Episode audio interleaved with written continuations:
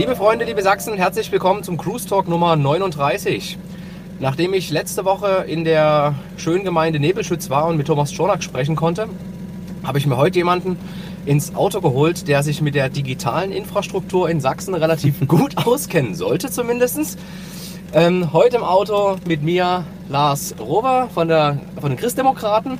Er ist, mal gucken, ob ich es zusammenbekomme, Energiepolitik, also Sprecher für Energiepolitik und digitale, digitaler Ausbau, sage ich jetzt mal so. Digitale Entwicklung, Digitale genau. Entwicklung und Vorsitzender, passend zu den aktuellen Ereignissen in Chemnitz, Vorsitzender des NSU-Ausschusses hier in Sachsen. Richtig. Herzlich willkommen, lieber Lars. Wir haben uns im Vorfeld ähm, auf das Du geeinigt. Genau. Und äh, vielleicht hast du den einen oder anderen Cruise Talk schon mal äh, gesehen. Meine Einstiegsfrage ist immer die, was wolltest du als, als Kind werden? Und danach reden wir einfach mal über deine Fachthemen und versuchen den Zuhörern und später auch Lesern, weil wir schreiben immer noch so einen kleinen Artikel dazu, einfach ein bisschen mehr in die politische Arbeit hier im, Land äh, näher zu bringen. Und dann, ja, fangen wir an. Herzlich willkommen und was wolltest du als Kind werden?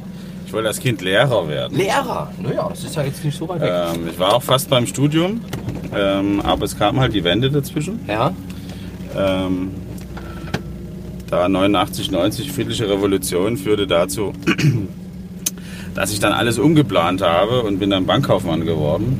Ähm, wollte erstmal so ein bisschen wissen, wie geht das so mit dieser Wirtschaft, äh, Ja. äh, was da auf uns zukommt. Ähm, bin ja nun in Dresden aufgewachsen und da war dann die Neugierde groß und deswegen habe ich umgeswitcht, wie man so heute sagt. Aber eigentlich Lehrer für Deutsch und Englisch, das war so mein Ziel. ging das in der DDR? Deutsch und Englisch? Ja, das war eine Kombination, die es gab, ähm, aber eben in Rostock. Ich hätte nach Rostock gemusst. Zum Studieren. Genau. Okay. Und das, dann die, die Bankausbildung war dann aber hier in, in Dresden, oder musstest du da auch hin? Nee, leider auch nicht. Also die gab es natürlich in Dresden, aber die wurde ja in Dresden erst völlig neu aufgesetzt, Ja.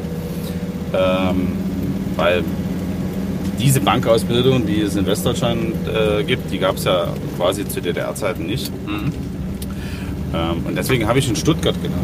Okay. Ich habe also zwei Jahre Pendeln zwischen zu Hause und Stuttgart auch erlebt. Kann gut nachvollziehen, was so mancher Pendler auf sich nimmt, der heute noch pendelt. Ja. Und dann ging es äh, wieder zurück innerhalb der Bank? Oder? Naja, ich hatte äh, eine ziemlich verrückte Situation. Ich war ja sehr zeitig schon im Landtag. Ähm, ich sage immer so ganz frech, mit Abitur und Führerschein war ich schon Abgeordneter. Ähm, und hatte dann mit der Fraktion äh, einen Deal ähm, ausgehandelt, dass ich nur in einen Ausschuss gehen muss. Normalerweise ist man immer in zwei. Ja. ähm, und hatte dadurch die Möglichkeit, diese Ausbildung zu machen, weil ich gesagt habe, ich gehe nicht ohne Berufsausbildung durchs Leben. Mhm. Und ähm, das war, glaube ich, auch die richtige Entscheidung. 1994 haben wir den Landtag verkleinert. Es waren davor 160 Abgeordnete, sind jetzt 120. Und dann habe ich meine Brötchen in der Bank verdient, weil ich eben die Ausbildung hatte. Okay. Dann in der Dresdner Bank, die es heute leider nicht mehr Ja. gibt, nur noch am Altmarkt in Dresden. Richtig, genau, das ist. habe in der Dresdner Bank in, in Görlitz, Freiberg und eben hier auch in Dresden gearbeitet. Ähm, und war dann vier Jahre Finanzberater. Vier Jahre Finanzberater bei der Dresdner Bank. Die ist ja heute nicht mehr. Ja, ja, Ich als ich da noch dabei war, äh, haben wir immer gefrotzelt und haben gesagt, wir kaufen mal die Commerzbank. Ja. Und heute sage ich, als ich gegangen bin, war es umgedreht. Ja. Nee, Spaß beiseite. Ja. Ähm, da waren andere Gründe ähm, Auslöser, aber so war es. Okay. Und ähm, wie, wie bist du so früh in den Landtag gekommen oder was hat dich an Politik dann so früh interessiert? Ich bin zeitig in die Politik gegangen, weil ich 1989, 90 die Chance ergriffen habe, dass wir eben was verändern können. Ähm, und es musste ja neue Leute geben in den Parlamenten. Ja. Und ähm, ich war damals bei der christlich-demokratischen Jugend Mhm. äh, aktiv. Heute ist es die JU. Ähm, und da bekamen wir von der CDU die Frage, wer würde denn von euch kandidieren für den Landtag? Bin also von ausgegangen, das macht man irgendwie so in Feierabend, so wie das in Hamburg ist. Ja. Ne? Hamburg ist ja ein, Stadt, also ein Landesparlament, was in der Stadt wirkt, aber wo man abends die Politik macht und Mhm. sonst seine Brötchen woanders verdient. Und hier war das dann so, ähm, dass ich dann erst später erfuhr, dass man damit ähm, auch seine Brötchen verdienen kann und dass das hier in Sachsen eben auch ein Fulltime-Job ist. Ähm, trotzdem ging das eben mit, mit dieser Ausbildung, das war sehr schön. Warum bin ich überhaupt losgelaufen? neue Leute müssen ins Parlament, Mhm. unbelastete. Und wir wollten, dass eben auch junge Leute dabei sind. Also ich war damals 18. Ja, das ist schon. Also, da, haben, da haben andere äh, Menschen ganz andere Sachen im Kopf, ne? Mit, mit 18. Deswegen, deswegen die Frage. Also Aber ich bezeichne mich heute trotzdem als Vollblutpolitiker, weil ähm, es einfach auch Spaß macht zu merken, wie du für Menschen aktiv sein kannst, wie, wie du auch mal Einzelprobleme ähm, lösen kannst, weil du ein großes Netzwerk hast. Du triffst ja in der Politik viele, viele Leute. Ähm, und wenn man miteinander ordentlich umgeht, kann man für andere dann auch was erreichen. Ähm, so ein Beispiel ist für mich gewesen, da kam mal jemand, ähm, der quasi sich mit seiner Freundin verkracht hatte, waren beide in einer Hartz-IV-Lebensgemeinschaft. Dann haben sie aber trotzdem weiter zusammen gewohnt, aber hatten nichts mehr miteinander zu tun. Aber ähm, er flog dann raus, weil durch die Hartz-IV-Wohngemeinschaften äh, diese Bestimmung ähm, sie dann für ihn Vorso also fürsorgepflichtig gewesen wäre. Flog Okay. er raus und dann saß, hat er sozusagen in seinem Auto gepennt okay. ähm, und kriegte aber äh, eben keine Wohnung und nichts. Und da haben wir dann einen Weg gefunden, ähm, ich will jetzt nicht beschreiben, wie das alles gewesen ist, das würde zu weit führen, ähm, dass er eben über die Arbeitsagentur ähm, und die, die ARGE eine Wohnung bekommen hat und wieder einen Weg für sein Leben gefunden hat. Na, weil da krempelte sich ja bei ihm alles um. Ja. Das sind so die kleinen Geschichten, die einen motivieren, auch weiterzumachen ähm, und zu sagen, ich mache nicht nur die große Politik und die digitalen Themen oder was, was auch immer, ähm, sondern du hast eben auch wirklich Menschenschicksale vor dir und mit denen hast du zu tun und äh, das hält dich auch auf dem Fußboden, äh, wenn du nicht abgibst. Das bringt mich zu einer Frage, was ich eigentlich später machen äh, wollte. Ähm, es wird ja der Politik ganz oft vorgeworfen, insbesondere der Bundespolitik, in der Landespolitik natürlich auch ein wenig, dass der Abstand zwischen den Themen, die auf der Straße geschehen und dem, was letztlich äh, in, den, in den Sitzungssälen besprochen wird, dass da eine relativ große Lücke ist, dass die Nähe zum Bürger einfach weg ist. Ähm, das, was du jetzt gerade beschrieben hast, deutet jetzt nicht unbedingt darauf hin. Ist das dennoch ein Thema, dass irgendwie die Nähe zu den Menschen größer werden muss? Also die Nähe kleiner? Ähm, also zweifelsohne, die Menschen haben, glaube ich, ganz oft das Problem, dass sie sagen, da brauche ich ja gar nicht hingehen und dann probieren sie es auch nicht. Wahrscheinlich würden viele eine Überraschung erleben, wenn sie es probieren würden. Aber ich verstehe das auch. Sie kriegen ständig äh, überall, wo sie sind, ob im Freundeskreis oder in der Zeitung oder so gelesen, naja, die äh, brauchst du nicht hingehen und da bewegt sich auch nichts. Und äh, deswegen sage ich, sowas immer erst dann glauben, wenn man es auch mal probiert hat. Ja. Das Beispiel, was ich gerade hatte, deswegen war ich da auch so berührt, ich kannte den nicht. Mhm. Ich habe den auch nicht auf der Straße getroffen, sondern der ist in mein Büro gekommen zur Bürgersprechstunde und hat auf einmal seine Dinge auf den Tisch gepackt. Ähm, das bedeutet, er hatte irgendwie den Drang, Ja. ich muss jetzt was tun und hat sich einen Weg gesucht.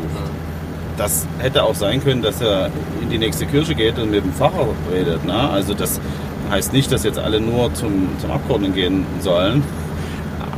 Aber es ist eine Möglichkeit und deswegen fordere ich immer wieder auf, diese Möglichkeit zu nutzen. Wir sind alle erreichbar. Ne? Ja. Ich bin genauso auf Facebook erreichbar. Mir können da Leute Nachrichten schreiben. Ähm, ich, ich mache auch eine Bürgersprechstunde. Ich habe eine E-Mail. Also es gibt Möglichkeiten, Abgeordnete zu kontaktieren. Also man muss eigentlich muss man nur aktiv werden, Genau. selber was tun und sich nicht, ich sage das immer so gerne, auf den Rücken legen und zappeln wie ein Käfer und dann warten, bis jemand kommt. Das wird selten passieren. Man muss was tun im Leben. Und auch eine Demonstration ist ja was, wo ich was tue. Ja. Ähm, ähm, die Frage ist nur, was passiert danach? Ähm, Habe ich da nur geschrien? So nach dem Motto, hallo, sieht mich hier jemand? Ähm, ich habe hier ein Problem. Oder gehe ich dann eben auch in den Dialog, in das Gespräch? Ja. Ähm, und im Gespräch, glaube ich, kommt man dann auch voran. Das, das glaube ich auch. Also ganz häufig hat man ja so ein bisschen den Eindruck, dass das äh, laute Beklagen, das ist ja im Moment äh, ein Trend und das ist auch richtig, dass man sagt, wenn man ein, irgendwas, wenn einem was nicht passt, ne, das ist besser, es zu sagen, aber man muss dann auch, und da sind wir wieder in- irgendwie ins Tun kommen, Lösungsvorschläge erarbeiten mit den Leuten, die die Möglichkeiten haben Ja. und nicht immer nur in dieser, dieser, dieser Mods-Position sein. Ne? Das, ist, das, das erlebt man ganz häufig. Also wir betreiben ja auch auf unserer Facebook-Seite äh, den ein oder anderen Dialog bis tief in die Nacht, wo wir schon merken, wie die Stimmung ist. Also insbesondere in den sozialen Netzwerken ist ja, Ja. wahrscheinlich sogar noch ein bisschen aufgeheizter, weil anonym. als es ähm, tatsächlich auf der, auf der Straße ist. Also zumindest sind bei uns tatsächlich die Leute, wenn bei bestimmten Themen, dort lauter. Was ich aber sehr gut finde, ist, dass es auch immer mehr werden, die sich äh, dort dagegen stellen und gut argumentieren. Genau. Wir haben so ein, so ein Bad bei uns, so fair kommentiert. Wir sagen, wir sagen, jeder darf seine Meinung sagen bei uns. Mhm. Ähm, wir sind da völlig offen und das ist, äh, finde ich, auch ziemlich, äh, ziemlich gut. Wir hatten am Anfang unsere Probleme. Es ging immer unsere, unter die Gürtellinie. Und mittlerweile haben wir aber ein Niveau erreicht, dass die Leute schon motzen, aber auf eine relativ respektvolle Ja. Art und Weise. Genau. Und das, ist, äh, das macht uns sehr viel Freude. Deswegen knie ich mich da persönlich auch ganz häufig in diese Dialoge rein. Aber die Leute müssen ins Tun kommen. Und das merken wir, um den, um den Kreis zu schließen, ganz oft, dass es immer nur um dieses Gemotze geht. Aber äh, das, was du da beschreibst, ist ja genau der Punkt. Ne? Wenn jemand merkt, da geht jemand auf mein Argument ein, dann kommt er auch vom nur Motzen runter und dann kommen die Argumente zum Vorschein. Dann kann man gucken, was ist eigentlich unter der Oberfläche, ähm, wo liegt eigentlich wirklich das Problem. Ähm, weil das kann ich auch verstehen, dass nicht jeder sein wirkliches Problem gleich äh, Ja. auf die Stirn zu schreibt, sondern dass man da eben auch ein bisschen Vertrauen aufbauen muss, Ja. äh, bevor man dann auch rauslässt, worum es jetzt wirklich geht. genau. Das dauert sehr, sehr lang. Also da, Genau, ja. genau. Erstmal geht es darum, ah, jetzt nimmt mich jemand ernst. Ja. Ja. das ist immer, Ja, ja, vieles bleibt genau. ja unbeantwortet. Na, und wir müssen ja auch in der Politik erstmal, sind wir ja auch anonyme Masse. Ne? Der Landtag, da wird Mhm. ein, ein, ein Schwenk äh, über den Landtagsplenarsaal gemacht. Mhm. So, das ist erstmal eine anonyme Masse für jemanden, Mhm. der da keinen kennt. So, also muss man jetzt auch erstmal heraustreten, äh, muss mit Leuten in den Kontakt kommen und die müssen merken, hey, mit dem kann ich diskutieren, der geht drauf ein, der reagiert vielleicht nicht gleich in der nächsten Minute, Ja. weil der auch noch mal kurz in einer Sitzung ist oder was anderes macht, aber er äh, kommt zwei Stunden später um die Ecke ähm, und, und hat eine Antwort oder eine Nachfrage. Ähm, deswegen sage ich, Dialog ist und bleibt einfach der zentrale Bestandteil. Ja. Und das machen wir ja nicht anders. Ne? Ich reg mich auch auf. Ich könnte da, um, um auf so mein Lieblingsthema digitale Entwicklung zu kommen, ich reg mich richtig auf, wenn ich mitkriege, wie die Telekom mit den Leuten umgeht. Mhm. Ähm, na, die werden in Callcenter abgesetzt, dann wissen die nicht, sitzt da jemand echtes oder ist das irgendwie so ein, so ein, so ein neumodische ähm, digitale Intelligenz, so- so die Bot, da mir da mit dir gegenüber. Ja, ja. gegenüber sitzt. Äh, Ich habe jetzt extra mal eine andere Worte gesucht als die Fachbegriffe. ähm, also, das verunsichert die Leute auch. Ja, ja, klar. Ähm, und deswegen ärgere ich mich über solche Situationen, solche Entwicklungen. Mhm. Auf der anderen Seite, die haben so viele äh, Tausende von Kunden, äh, da können sie nicht äh, noch eine Herrscher von, von Kundenbetreuern haben, aber die Telekom muss besser werden an dieser Stelle. Ich kann ja bei der Telekom nicht mal bei einem Sturmschaden ein Foto hochladen und sagen, guckt mal, hier ist ein Mast von euch umgeflogen, das müsst ihr mal in Ordnung bringen. Dann wäre ich in eine Telefonhotline gejagt äh, und, und spreche mit dem Sprachcomputer. Das Das sind so Sachen, wo ich sage, das geht nicht. Das muss ich von einem Telekommunikationsunternehmen im 21. Jahrhundert erwarten, dass die da eine ordentliche Kommunikation aufbauen, so wie wir das in der Politik auch machen müssen. Ja. Also sie haben natürlich schon ein bisschen was getan in der Vergangenheit, ne, aber es gibt immer natürlich äh, Verbesserungsmöglichkeiten. Ist ja auch noch ein Beispiel. Ist, genau, ja. Also bei uns, Striesen ist ja so ein äh, wunderbares äh, Dunkelland gewesen eine ganze Zeit für, äh, fürs Internet. Jetzt bauen die da ja ganz extrem das, das Glasfasernetz aus. Also mittlerweile haben wir jetzt auch ein Glasfaserkabel in der Wohnung liegen. Sehr gut. Ähm, Das hat sehr lang gedauert, aber nicht wegen der Telekom, die waren sehr bemüht, sondern äh, bei uns war es einfach das, das Problem der, der Hausgemeinschaft. Hm. Und dadurch, dass es noch so ein, so ein Denkmalobjekt ist, da, na, es ging drunter und drüber. Also wir das Kabel lag draußen auf der Straße schon eine ganze Weile. es lag alles da und wir haben tatsächlich anderthalb Jahre gebraucht, um zu- klären, wie dieses Kabel in die Wohnung kommt, vernünftigerweise. Aber ähm, trotzdem gilt ja, es musste erst eine Bürgerinitiative entstehen, die der Telekom so viel Druck Ja. gemacht hat, dass es was geworden ist. Ja, Ähm, und dann hat sie umgeschwenkt ähm, und hat es dann umgesetzt. Wie gesagt, Ja. man sieht, dass auch so ein großer Konzern was lernt. Ähm, da jetzt einfach nur zu sagen, alles Mist, ist gar nicht meine Botschaft, Ja. sondern du musst dich engagieren, musst dich einbringen und musst eben Genau. im Drehtüreffekt immer wieder reinkommen. ja, Ja, also wenn du rausfliegst, so nach dem Motto, die haben dir jetzt eine Antwort gegeben, die dir nicht passt und das ist noch nicht das, was du willst, dann muss man einfach intelligent, auch sächsisch, witzig, immer wieder genau. Wie das? Fischeland. loslegen. Genau, Fischeland. Fischeland ist doch das schöne sächsische Wort dafür. Und das, das funktioniert, glaube ich, Ja. auch. Man muss hartnäckig bleiben und Ja. dann, dann, dann, dann klappt das. Und genauso ist es ja für die Leute, wenn wir jetzt hier so durch Dresden fahren, in den ländlichen Räumen. Ja, dort wollte ich jetzt genau hin. Da haben, da haben wir ja teilweise Klingeldraht. Ähm, Ja. Und das können wir nur mit staatlichen Mitteln äh, ändern. Da sehe ich auch ein, dass das ein Unternehmen nicht selber stemmen kann. Mhm. Aber dieses Verfahren ist hochkomplex, hochschwierig. Ja. Ja, das, ist, das lässt sich ja auch gar nicht rechnen. Ne? Also viele glauben ja immer, die Telekom ja, ist irgendwie so eine relativ starke schon 50 Prozent äh, Regierungs- oder Staatsbeteiligung an dem Unternehmen. Dennoch ist es ein privatwirtschaftliches Unternehmen, was Genau. an der Börse gelistet ist und die Projekte, die die machen, müssen sich auch tragen. Und ich kann nicht für, weiß ich nicht, 500.000 Euro in ein Dorf anschließen, was mir am Ende über 100 Jahre noch nicht mal 50.000 Euro an Umsatz bringt. Das ist einfach betriebswirtschaftlicher Wahnsinn. Und da ist es gut, dass es entsprechende Fördermittel gibt. Trotzdem ist es da genau wichtig, weil warum ist es wichtig? Ich möchte, dass die Leute da wohnen bleiben können auf ihrer Scholle im ländlichen. Ja. Nicht, weil ich ähm, sage, bleibt mal alle ein bisschen ländlich und ähm, ihr seid Dorfbewohner, das sind ganz intelligente Leute, Ja, ja. die da wohnen. Aber die wollen am urbanen Leben teilnehmen. Und dazu brauche ich ein Glasfaserkabel in der Erde ins Haus, ähm, damit ich eben an den Möglichkeiten des 21. Jahrhunderts teilnehmen kann. Und das brauche ich nicht nur, weil ich mal ein Video äh, streamen will, sondern es kommt ganz entscheidend darauf an, dass ich in Zukunft ähm, E-Learning machen kann, dass ich sozusagen mit einem äh, Lehrer, der Muttersprachler ist, Mhm. auch über diese äh, Glasfaserkabelleitung vielleicht eine Unterrichtseinheit machen kann und Ja. so weiter und so fort. Ähm, dasselbe gilt, wenn, wenn wir ans hohe Alter denken, dass wahrscheinlich der, der Weg zum Arzt äh, uns erspart bleiben kann, wenn ich eine Möglichkeit habe, mit meinem Arzt auch mal über das Glasfaserkabel zu kommunizieren. Na klar, das sehe ich ganz genau. Ähm, äh, das, das, ich, das geht aber nur, wenn ich eben eine entsprechend starke Leitung habe. Das geht Mhm. mit dem Klingeldraht nicht. Auch deswegen diskutieren wir eben so intensiv mit Telekom, Vodafone, wie sie alle heißen, also sich da engagieren. Ähm, es ist eine Infrastruktur der Daseinsvorsorge. Na?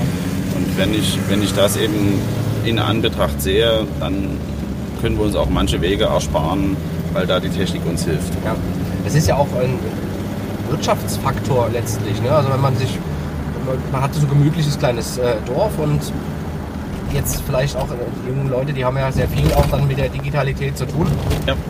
Wenn die da bleiben und vielleicht da sogar eine Firma gründen, ne? eine kleine Agentur, ein kleines Softwareunternehmen, die sind ja angewiesen darauf, dass sie eine schnelle Internetverbindung haben, aber wollen vielleicht gar nicht immer diese eine Stunde, diese anderthalb Stunden in die Stadt fahren, um dort einen Job wahrzunehmen, Ja. sondern können das dann von zu Hause aus machen.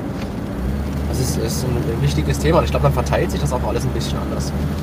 Und es wird ja auch noch mehr dazukommen. Ne? Also heute sagt man auf dem Fußballplatz, warum, warum brauchst du jetzt hier ein Glasfaserkabel? Mhm. Ähm, ich sehe das aber als eine immense Chance an, weil ein Fußballverein kann selber zum Fernsehveranstalter werden. Er kann seine eigenen Spiele ins Netz übertragen.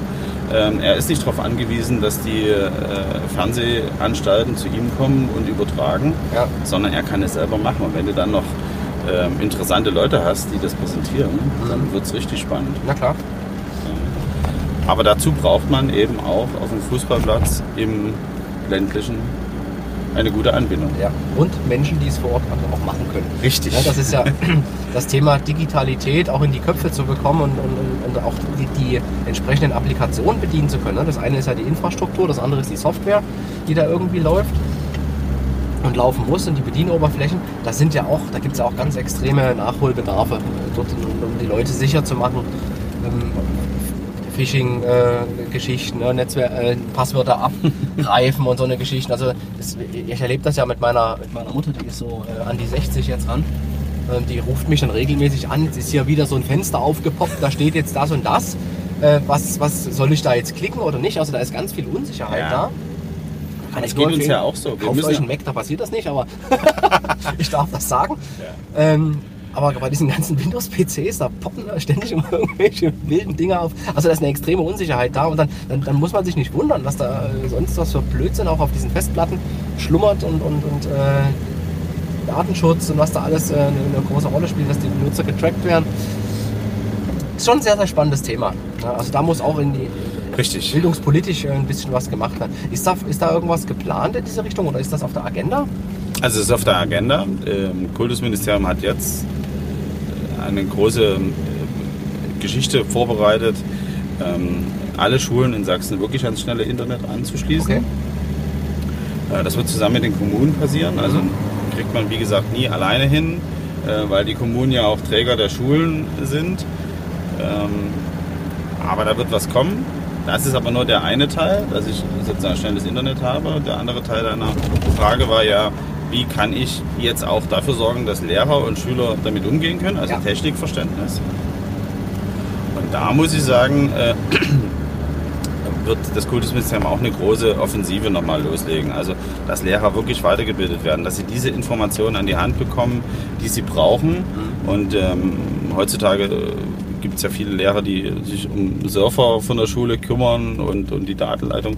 Das denke ich, sollte alle wegfallen, dass das zentral ähm, gut gemanagt wird, sodass die einfach Ja. wirklich sich auf die Inhalte, auf die Didaktik, die Pädagogik konzentrieren können. Und da geht auch viel, weil, weil Kinder und äh, Schüler heute vieles schon selber mitbringen. Und da- wenn dann es zu dieser schönen Situation kommt, dass Lehrer und Kinder miteinander lernen, also voneinander lernen, dann wäre ja das, was digital ausmacht, äh, wirklich auch in der Schule Ja, angekommen. ja. Also ich finde das auch gut. Und ich, was ich, da gibt es, also das Thema Handy jetzt, Handy im, im, im, im Unterricht, da gibt es also die einen, der rigoros, das geh- gehört da nicht hin. Ähm, das Gerät, das Smartphone, das gehört halt irgendwie zum Leben. Ne? Mittlerweile ist es auch so, meine Kinder sind jetzt in der zweiten Klasse. Ja. Da ist das jetzt noch nicht so. Aber äh, die Klassenstufen drüber und spätestens zwei drüber, also in der vierten Klasse, Ja. kommen die ersten äh, mit einem iPhone an. So, und dort ist dann halt die große Frage, äh, wie geht man damit um? Das muss sehr viel früher in meinen Augen anfangen, auch in der, in der, in, im Kindergarten schon, dass dort erzogen wird, was man, was, was, was das letzten Endes bedeutet, sehr, sehr früh, Ja. mit, mit Daten umzugehen, also jetzt mit den persönlichen Daten, das, das ist das eine, aber, und dann kommen wir zu dem Punkt, wie kann ich eigentlich das private Handy ähm, auch vielleicht in den Unterricht durch Apps, durch Möglichkeiten in den Unterricht direkt mit einbinden. Dass man nicht sagt, man verflucht das, weil das, dann wird es ja erst interessant. Wenn man sagt, das ist böse, das möchte ich nicht, dann wird es erstmal, oh, dann mach es trotzdem. Wenn man aber aktiv mit diesem Gerät äh, das in den Unterricht integriert und sage, hier, ihr macht jetzt die und die äh, Mathe-App auf, und da, der Lehrer hat die Möglichkeit, von bestimmte Aufgaben zu stellen. Er hat dann auch eine ganz andere Möglichkeit, also eine Leistungskontrolle, eine digitale Leistungskontrolle. So, zack, zack, zack, zack, zack. Der hat in Echtzeit auch die Ergebnisse. Die Schüler müssen nicht zwei Tage auf, darauf warten, äh, wo sie stehen. Und die Eltern immer, "Hä, hast du jetzt eine 1 oder hast du eine 2, ist eine 3? Äh, so. Das, das geht alles viel, viel schneller und spart hinten raus sehr viel Zeit. Aber da muss man in diese Richtung natürlich auch denken. Genau, aber das, das, das wird gemacht ähm, und ich denke, wir werden auch manchen Pädagogen, die da jetzt noch skeptisch sind, ähm, eine Brücke bauen, dass sie das als eine Bereicherung empfinden. Ähm, das geht nicht von heute auf morgen und mit einem Fingerschnips, das ist wie immer so im Leben. Das wird eine Weile dauern, aber wir müssen uns jetzt aufmachen, weil sonst verlieren wir an dieser Stelle diesen Anschluss. Andere Länder machen das äh, mit dem Tablet. Ähm, ich habe ja auch andere Nebeneffekte das Kind mit dem schweren Ruck- Rucksack auf dem Rücken, das ist dann Geschichte. Ja. Ja. Also ähm, wir merken schon, wir kommen da vom Hundertsten ins Tausendste, aber das ist eben das Spannende in der digitalen Entwicklung, dass wir da ähm, Veränderungen vor uns haben und das ist gut so. Ja. Ja, es muss, es muss definitiv was passieren, aber es ist komplex. Es Ja. ist nicht einfach so mal schnibbeldiwapp, wir machen auf der grünen Wiese irgendwas, sondern hier ist ein System zu verändern. Und ich muss mir was dabei gedacht haben. Ne? Ja. Einfach nur, einfach der Veränderung wegen machen wir es nicht, sondern es muss Ja. eben auch ein System dahinter sein Ja. und macht Sinn. Es muss halt lang, nachhaltig letztendlich Genau. sein, ne? weil das lässt sich schlecht, schlecht machen, jedes Jahr irgendwie was Neues zu machen. Also eine Software, ich war ja seit sieben Jahren in der Softwareentwicklung ähm, und, und das, das geht halt nicht mit dem Fingerschnips, dass man da irgendwas mal ganz schnell verändert ne? oder einen, einen Wandel in einem großen Unternehmen, in einem Konzern herbeizuführen. Das ist extrem schwer und egal ob Land, Bund oder, oder eine Stadt, das sind das ist ein System, das funktioniert wie ein Uhrwerk in der Regel zusammen. Und da Ja. kann man nicht einfach mal irgendein Zahnrad in die andere Richtung drehen, weil da geht das Zahnrad kaputt. Das muss sehr, sehr, sehr gut abgestimmt äh, sein. Das, das sind halt sehr viele, glaube ich, sehr ungeduldig. Aber die Ungeduld ist ja was Gutes. Ja, Na, bisschen also das, rein, ja. äh, genau, äh, weil äh, wenn es keine Ungeduld gäbe, würden wir so weitermachen wie, wie bisher. Ja, und das ist- ähm, also das, das ist was Positives. Ich will nur ein anderes Beispiel nochmal bringen, nicht weil ich vom Thema Schule weg will, ähm, aber um zu zeigen, dass es durchs komplette Leben geht. Meine Mutter ähm, hat einen Pflegegrad 2. Mhm. Das heißt, der Pflegedienst kommt jeden Tag äh, zu ihr nach Hause und jetzt muss der Pflegedienstleiter mir eine Mail schicken, wenn irgendwas nicht funktioniert hat. Mhm. Und wenn es aber eine App gäbe, und solche Lösungen gibt es ja schon, ähm, dass ich als Angehöriger sozusagen drauf gucken kann, dann kann ich dem Zeit wegnehmen, weil der muss mir nicht eine Mail schreiben, der Pflegedienstleiter.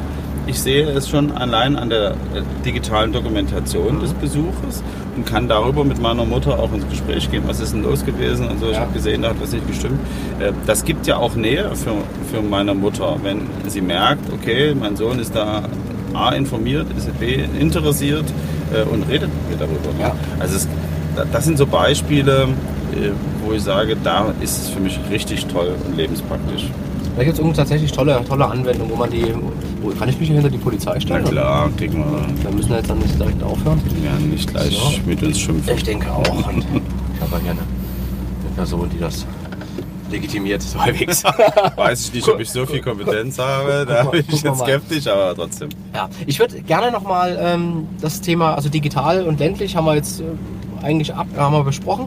Mir geht es jetzt nochmal so ein bisschen um, um die äh, Aufgabe deiner äh, im, NSU-Untersuchungsausschuss. Jetzt haben wir ja letzte Woche und vorletzte Woche sehr stark über Chemnitz äh, diskutiert und diverse Statements natürlich gehört aus der Politik, äh, aus, der, aus der rechten Ecke, aus der linken Ecke. Es gab ein großes Konzert jetzt ähm, am Montag in Chemnitz, was sehr, sehr gut besucht war mit 65.000 Leuten. Das ist ein schweres Thema und ich bin mir jetzt noch gar nicht so sicher, welche Frage ich zuerst stelle und wie ich Ausschuss um, um, mal über die Aufgabe zu kommen, beschäftigt sich ja mit rechten Terrornetzwerken. Und äh, was mich dort interessieren würde, gibt es Erkenntnis, wie, wie, gut organisiert letzten Endes die, die rechte Szene, aber auch die linke Szene ist. Es ist ja immer, es ist ja immer so ein Hin und Her. Es werden ja, ich, ich, ich spreche ganz gerade, also beim Privatunfall werden immer so Bomben hin und her geworfen. Ne? Das ist sehr extrem, die reden nicht miteinander. Und, und jeder schießt auf den anderen und der andere fängt an, sich zu verteidigen. Aber irgendjemand muss das doch äh, auch organisieren. Also es kann doch nicht nur sein, dass da so ein vereinzelter, äh, ein- ein- eine einzelne Gruppe von Menschen von, mit, mit rechter Gesinnung, mit linker Gesinnung hin und her laufen. Wer, wer steuert das dahinter? Das sind das kleine Zellen, die selbst gesteuert sind. Gibt's Also ich glaube, die Digitalisierung äh, bringt uns da ein bisschen ein Geheimnis dahin. Mhm. Ähm, kleine Ze- Zellen und viele, viele ähm, ergeben eben die Schwarmintelligenz.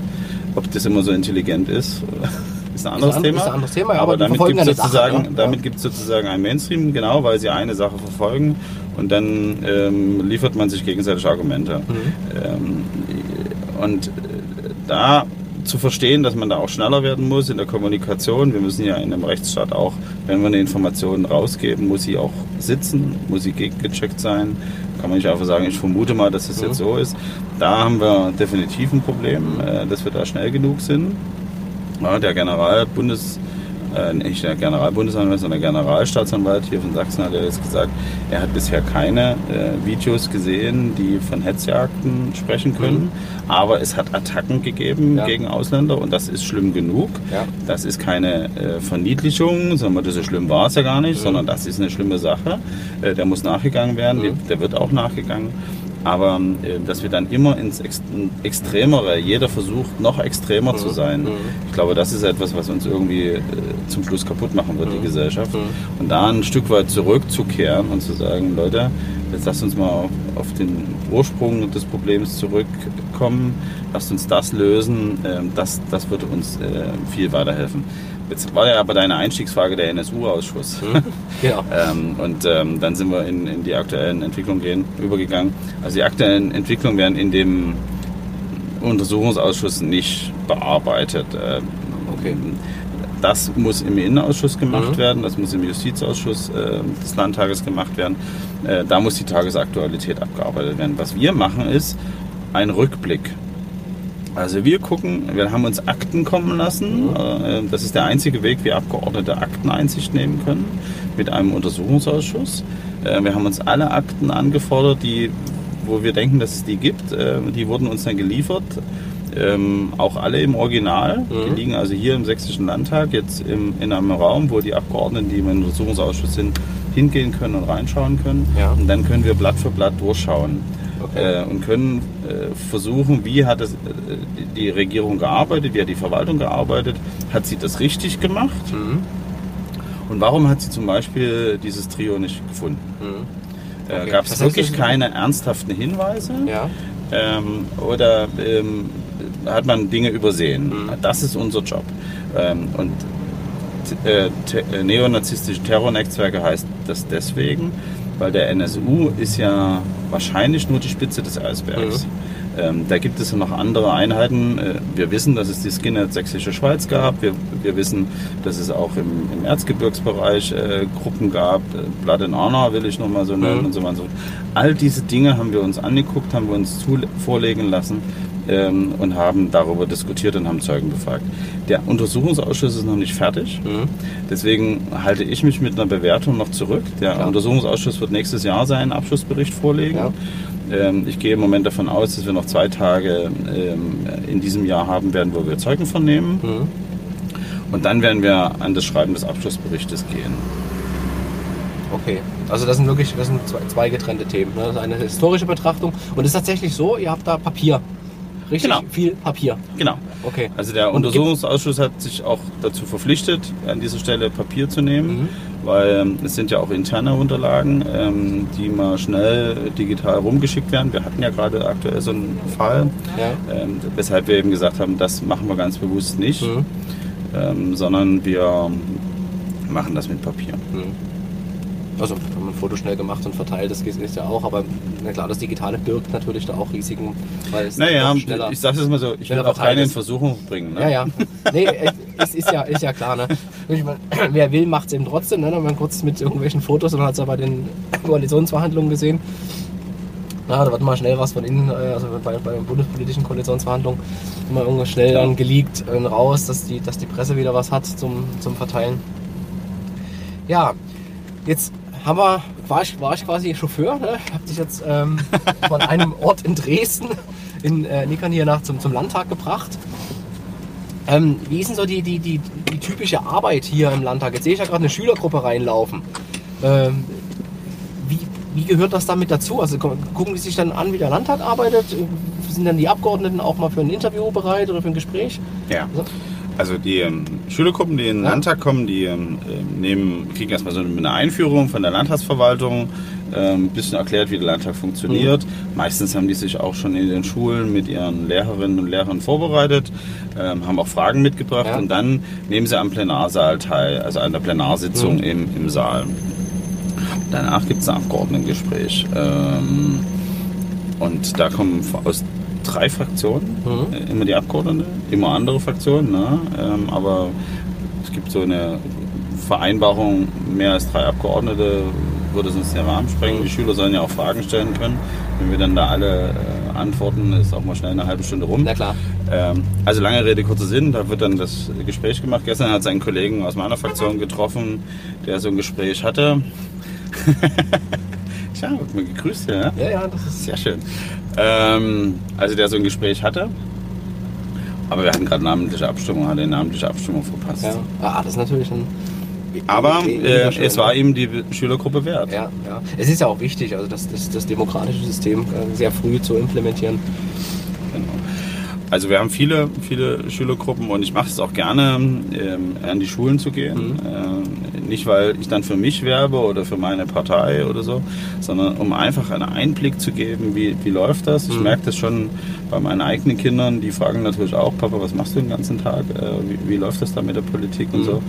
Und das ist für einen Außenstehenden nicht so leicht zu erklären, ähm, weil man eben auch lernen muss, es gibt bestimmte Zeitfenster, da kann man auf einmal Mehrheiten für bestimmte Themen schaffen.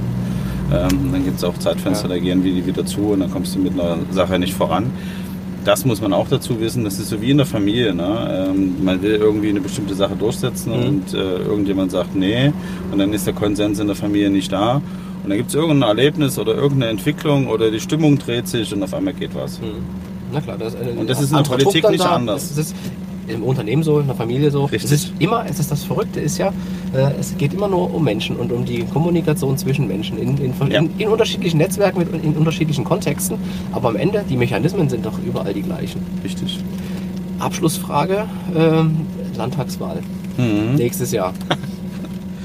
Jetzt gibt es ja die Umfragen, dass die Blauen, also die AfD, dort äh, schon äh, gefährlich werden kann. Ne? Also die schon in, in Sachsen äh, 25, 30 Prozent erreichen könnten. Was macht ihr heute in der aktuellen Politik und vielleicht auch in der zukünftigen Politik, dass dort die AfD äh, euch als äh, Christdemokraten nicht so gefährlich wird? Oder auch dem Land? Also, um, um es ganz klar zu sagen, die AfD ist eine politische Kraft, die, die in diesem Land sich etabliert hat. Mhm. Ähm, und ähm, einfach nur die Verteuflung an die Wand zu malen, ähm, das bringt uns Mhm. nicht zu dem Ziel. Ähm, das ist so ein bisschen wie, wie das Verbot, was wir vorhin mit den Handys Ja. in der Schule hatten. Ne? Das macht es dann erst noch interessanter. Ja. Und da sagen manche erst recht. Nein, wir müssen uns ähm, mit Fakten ausgestattet in die Auseinandersetzung geben. Ähm, wir müssen die Zahlen auch ähm, darlegen können, warum bestimmte Dinge, die, was die AfD darlegt, so sind, wie sie sind ähm, und wie wir auch äh, dieses verändern wollen. Und der, der, der schöne, die schöne Vorlage, die uns aus meiner Sicht die AfD liefert, sie, sie greifen Zahlen einzeln raus Mhm. und stellen sie als die absolute Wahrheit dar. Mhm. Man muss halt auch manchmal noch mal dahinter schauen, äh, muss vielleicht auch noch mal rechts und links ein paar Informationen beiziehen. Mhm. Und äh, das ist unser Job. Äh, das gehört zur Politik dazu. Ähm, insofern sage ich, die, die extremistischen Ansätze, die menschenverachtenden Ansätze in der AfD verurteile ich äh, Mhm. absolut. Äh, deswegen bin ich ja auch in einer anderen Partei. Ich bin als Christ bewusst äh, in einer anderen Partei. Äh, aber äh, wir müssen uns auch in die Lage versetzen, Mhm. die Leute zu informieren, Hilft- dass es anders geht. Hilft äh, die Nazi-Keule, die in den Medien oft geschwungen Ja, wird? Äh, Also die wird mir zu oft geschwungen Mhm. ähm, und vor allen Dingen zu schnell, Mhm. sodass das eben auch äh, abgenutztes Ja. äh, Bashing ist. Ähm, da, wo es in der Tat äh, Nazi-Bezüge gibt, muss man sie klar benennen Mhm. können und dürfen. Das muss auch weiterhin gelten. Das ist nicht immer gleich die Nazi-Keule. Ähm, aber ähm, manchmal muss man auch die, die Argumentation nicht rausholen, sondern es würde eine sachliche, untersetzte Debatte Mhm. mehr bringen. Ich würde, du hattest gesagt, dass gern mal so eine Zahl rausgenommen wird aus der ganzen Thematik, äh, aus, aus irgendwelchen Kontexten gezogen. Jetzt neigt der Mensch ja dazu, insbesondere äh, durch die sozialen Medien und auch durch die Informationsflut, die wir alle haben, äh, sich sehr schnell informiert zu fühlen. Ne? Nicht zu sein, sondern einfach nur zu fühlen. Jetzt kriegt er äh, mit ein bisschen Druck und äh, ho- hohem sozialen Engagement äh, diese Zahl um die Ohren geworfen und nimmt die erstmal hin, weil eine Zahl merkt sich erstmal schnell und dann merkt man ganz schnell, oh, hier geht was schief und dann rufen die ganzen Leute, dass da was schief ist, ohne den Gesamtkontext zu kennen. Was macht ihr da kommunikativ, um die Leute dann auch wieder einzufangen? Weil diese Meinung, also so eine, so eine, also so eine Zahl ist einfach ganz schnell im Kopf. Deswegen mache ich, wenn ich jetzt mit irgendwelchen Leuten über Angebote spreche, vermeide ich am Anfang Zahlen zu nennen, weil die kriegst du nie wieder aus den Köpfen. Ja, bei wirtschaftlichen Also Angeboten. wir machen, ähm, wir machen das ja auch. Mhm. Also muss man ja auch mal ehrlich sagen. Ne? Also wenn jetzt die Arbeitslosenstatistik ähm, ähm, rausgekommen ist, wieder Anfang des Monats, Mhm. dann nehmen wir diese Zahl auch und sagen, guckt mal, das ist doch eine positive Nachricht. Mhm. Aber ich muss sie halt ähm, in einen Kontext stellen. Mhm. Ich, ich stelle die Zahl zwar vorne an, aber ich muss dann eben auch mal betrachten, was spricht dafür und was spricht dagegen, ähm, weil eine gesunkene Arbeitslosenstatistik ist ja noch nicht der, der Hinweis darauf, dass unsere Wirtschaft gesund ist, Mhm. ähm, dass morgen nicht äh, auf einmal irgendwas platzt, äh, eine bestimmte Blase und dann ist es auf einmal Arbeitslosigkeit wieder sonst wie oben. Ja, ja. ja. Ich weiß auch, dass viele Menschen sich in diesem Land Sorgen machen, wegen dem, wie der Trump unterwegs ist, dass es zu einem weltweiten Handelskrieg gibt Mhm. und dass unsere Wirtschaft dadurch mitleidet und und und. Ähm, also du merkst schon, wie ich von der Arbeitslosenzahl äh, zu ganz anderen Kontexten gekommen Ja. sind.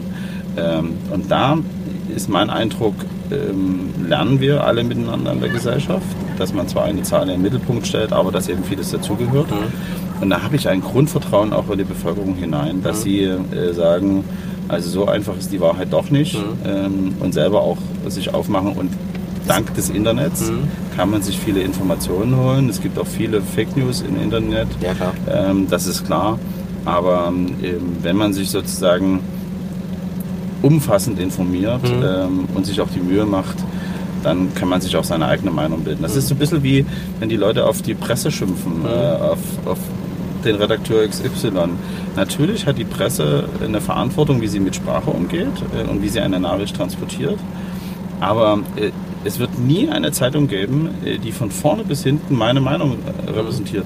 Das geht einfach gar nicht. Das, ist, das liegt in der Natur der Sache. Und so wie wir zu DDR-Zeiten vieles zwischen den Zeilen gelesen haben und gesagt haben, das muss ich nochmal nachfragen und da will ich nochmal was wissen, so ist das eben heute auch.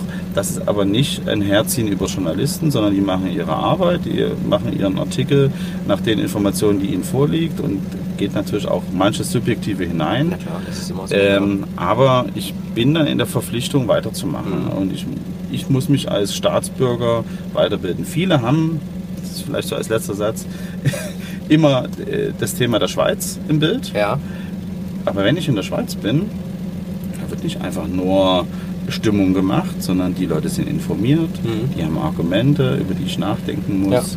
Ähm, und das würde ich mir wünschen, dass wir da ein bisschen hinkommen und nicht nur die Schweiz als tolles Vorzeigeland äh, für, für direkte De Demokratie haben, sondern für zu direkter Demokratie gehört es eben auch, dass ich mich informiere. ja. Und ja, das, das, das Wollen, das, ne, das ist das eine, ja, ich will mitbestimmen, aber ich habe keine Ahnung von dem. Genau. Also das ist tatsächlich so, ich war auch viel in der Schweiz, also die Leute sind da viel interessierter, auch, also nicht nur an der, an der Lokal, an der Lokalpolitik und Lokalwirtschaft, sondern auch gesamtpolitisch und Genau. auch über, also gerade in, in, nach Deutschland wird sehr viel geguckt, also die NZZ ähm, ist da auch sehr, sehr gut unterwegs und ähm, doch, die muss ich sagen, die Schweizer sind da einfach, weil sie auch gezwungen werden, gute Entscheidungen zu treffen, eine vernünftige Entscheidung zu treffen, sich mit den Themen zu befassen. Genau. Das ist hier wieder, also jetzt rufen die Leute nach direkter Demokratie, aber haben es eigentlich nicht gelernt. Einfach jede Entscheidung mitzutreffen. Also, Naja, ich habe auch ein bisschen äh, Grundvertrauen zur direkten Demokratie, ne? weil die Leute schon, ähm, wenn sie sich mit der Sache befasst haben, auch eine kluge Entscheidung treffen. Ähm, und es gibt ja Bürgerentscheide auch in diesem Land, wo wir gesehen haben, dass das funktioniert hat. Was ich ein bisschen signalisieren will, ist, ich muss zum Schluss Ja oder Nein sagen, aber bevor ich das tun kann, muss ich mich ein bisschen informiert Genau. haben, ein bisschen abgewogen Ja. haben. Ähm, und dazu kann ich nur auffordern, die Möglichkeiten sind da ja, ähm, und nicht bitte schnell äh, irgendwie eine Entscheidung treffen und sagen, ich habe hier meine Meinung. Da muss man aber auch bewusst seine Filterblase mal verlassen wollen. Ne? Also Genau. gerade wenn man sich nur über Überschriften Gilt auf auch für Facebook uns. interessiert. Natürlich, natürlich, das gilt für alle, ne? letztlich. Ähm, also es gibt ja so unglaublich viele, äh, du hast vorhin gesagt, Fake News, also Nachrichtenportale, die man noch nie gehört hat äh, an irgendeiner Stelle, die dann die wildesten Theorien ver verbreiten. Das ist für viele Informationsquelle Nummer eins mittlerweile. Ne? Also das ist, das ist halt äh, wirklich bedenklich. Ja. Gut, also bildet euch weiter und glaubt nicht immer sofort alles. Egal, ob es von, der- von den aktuellen Regierungsbewegungen oder auch von den Gegenbewegungen kommt. Hinterfragt bewusst, weil jeder hat irgendwie eine Agenda, die er verfolgt. Richtig. ja, das, ist so, das ist so ein bisschen das Thema. Ich bedanke mich, äh, Lars, dass du heute mit mitgefahren bist, dass ich dich von A nach B bringen durfte. ähm, du gehst jetzt in den Landtag, äh, ganz normaler Arbeitstag. Wie lange wird es gehen? Also heute wird es wahrscheinlich äh, etwas kürzer gehen. Gestern waren wir bis um 10 im Parlament äh, Oh, abends, okay. von früh 10 Ja. und jetzt ist es 9 Uhr, äh, Fraktionssitzung. Ja. Ähm, wird gleich beginnen und ähm, ich denke mal um 19 Uhr. 19 Uhr. Also auch doch Könnte es trotzdem heute ein werden. 10-Stunden-Tag. Ja. Also Politiker sein ist nicht unbedingt Zuckerschlecken. Also, Ja gut, aber das ist ja, äh, wie sagt man so schön, selbstgewähltes Leid. Ähm, Ja, natürlich. Also äh, ich muss es ja nicht machen, aber ich hoffe, man hat gemerkt, dass ich es gerne mache Ja. und dass mir das einfach auch Freude macht. Ähm, dass ich eben nicht so einfach über die Leute reden will, sondern äh, dass ich mit den Leuten arbeiten will. Das ist eigentlich mein Credo, äh, mit den Leuten die, das Land voranzubringen. Insofern danke, dass ich als Anzugträger heute Ja, mal in diesem Auto sitzen durfte. Ähm, aber es gibt auch andere Tage, dann bin ich ohne Krawatte unterwegs. ja, alles klar. Ich wünsche dir einen schönen Tag. Danke dir. Und ja, genieß die Arbeit. Das ist das Wichtigste. So machen wir das. Schöne Zeit. Und Danke. ich sag, also ich schalte mal nochmal um und sag Tschüss, liebe Sachsen.